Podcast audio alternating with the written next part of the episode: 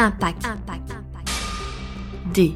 Le podcast qui vous sensibilise à l'éco-responsabilité digitale et au numérique responsable.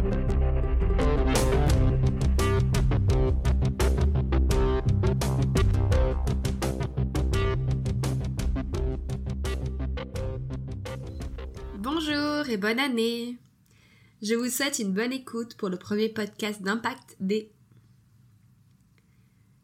L'empreinte environnementale du numérique équivaut à deux à trois fois la taille de la France. On entend souvent cette phrase, mais on ne sait pas qu'est-ce qu'elle représente exactement.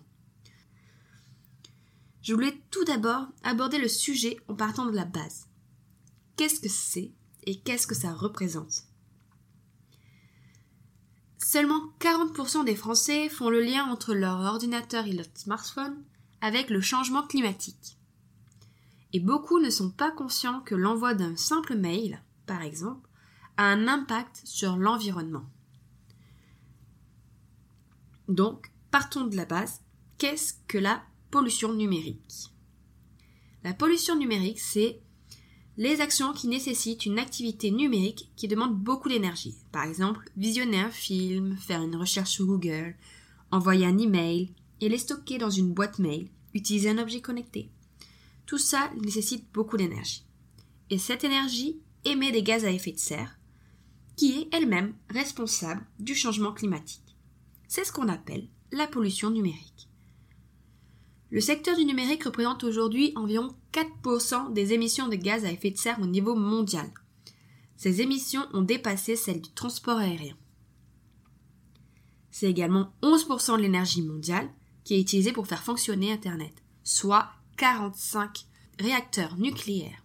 C'est égal à toutes les centrales nucléaires françaises pour faire fonctionner Internet aujourd'hui. J'appuie mes propos grâce à l'étude du Green IT. C'est un lieu de réflexion sur numérique et son impact, présidé par Frédéric Bordage. Il mène depuis plus de 15 ans des études sur le numérique responsable et en novembre, ils ont sorti leurs dernières études. Le numérique, même s'il n'est pas palpable, il n'est pas immatériel pour autant. Il est constitué d'ordinateurs, d'écrans, de smartphones, de millions de kilomètres de câbles, de cuivre et de fibres optiques, de milliers de centres informatiques. On découpe généralement le numérique en trois. Les utilisateurs avec 28% avec leurs équipements, les centres informatiques avec 25%, et 47% dû aux infrastructures de réseau qui relient les utilisateurs entre eux et les centres informatiques. En 2019, le numérique mondial, c'est environ 34 milliards d'équipements informatiques qu'il a fallu fabriquer, reliés entre eux par des millions de kilomètres de câbles et qu'il faut alimenter en électricité. Les équipements les plus répandus sont les smartphones, les dispositifs d'affichage tels que les télévisions, les écrans, les vidéoprojecteurs, et bien évidemment les objets connectés. Enceinte Bluetooth, montres, thermostat, etc. Un internaute génère 200 kg de gaz à effet de serre et 3000 litres d'eau par an en utilisant l'outil du web. Au milieu, nous avons le réseau qui relie les terminaux des utilisateurs entre eux et au centre informatique. Les câbles sont composés de cuivre et de fibres optiques, soit plus de 1 milliard de box DSL fibres, 10 millions d'antennes relais de la 2G à la 5G et environ 200 millions d'autres équipements actifs sur le réseau. Et puis à la fin de la chaîne, nous avons les centres informatiques. en comparaison, les quelques milliers de centres informatiques, les data centers dits communément, ça représente 67 millions de serveurs hébergés et quelques équipements supplémentaires les accompagnant. Tout cela, bien évidemment, hein, c'est sans compter que seulement 55% de la population mondiale est internaute en juin 2018. Donc imaginons si 100% de la population était connectée. L'ensemble est utilisé par environ 4,1 milliards d'êtres humains. Possédons un peu plus de 8 équipements par utilisateur. Nos ordinateurs, perso et pro, la tablette, le smartphone, notre montre, notre enceinte Bluetooth, le thermomix, le thermostat, etc. Et bien évidemment, tout ça avec de fortes disparités géographiques. La consommation électrique due à la numérisation augmente de 8% par an. C'est juste énorme. De plus, nous ne devons pas oublier l'impact environnemental de la fabrication. La fabrication de nos smartphones, par exemple, de l'approvisionnement en matériaux à l'assemblage, représente plus de 80% des impacts environnementaux. Les transports ont également une empreinte importante. Par exemple, un téléphone portable fait 4 fois le tour du monde avant d'arriver dans nos mains.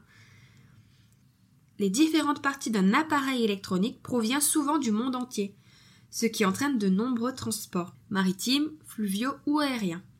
En gros, 90% de l'impact de notre nouveau smartphone a été créé à la fabrication.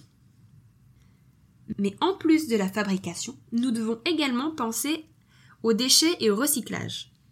Les 710 millions d'appareils électroniques fabriqués en 2010 ont généré 1,5 million de tonnes de déchets, soit l'équivalent de 166 fois la taille de la tour Eiffel.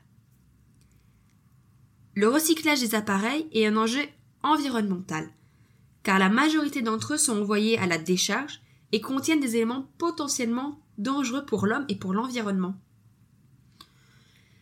Ils sont généralement acheminés vers les pays du Sud, comme la Chine, où le tri coûte bien évidemment moins cher, mais le recyclage des appareils électroniques pose déjà quand même un problème.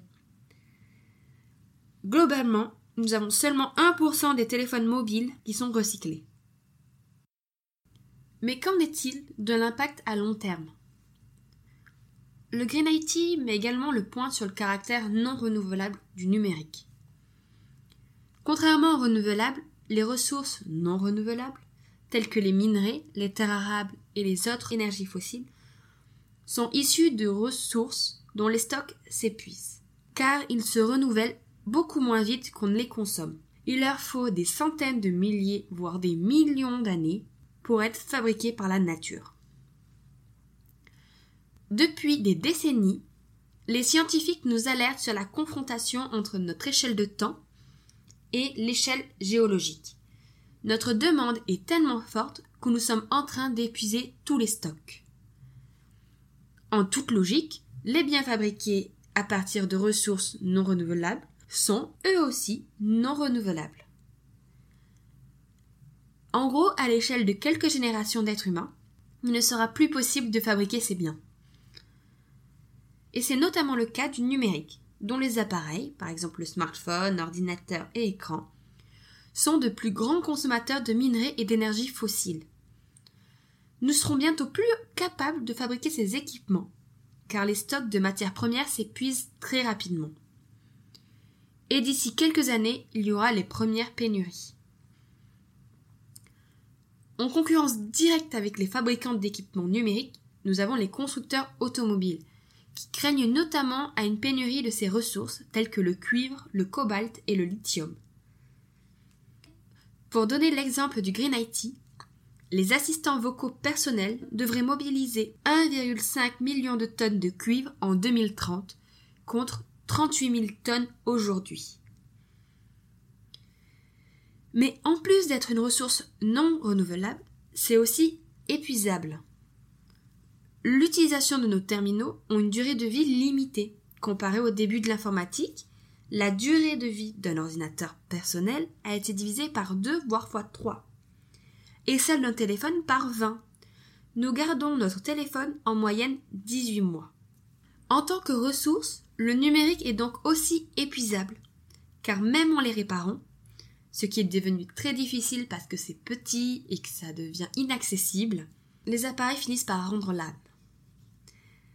J'espère que ce premier épisode vous a plu et vous a appris autant de choses qu'à moi.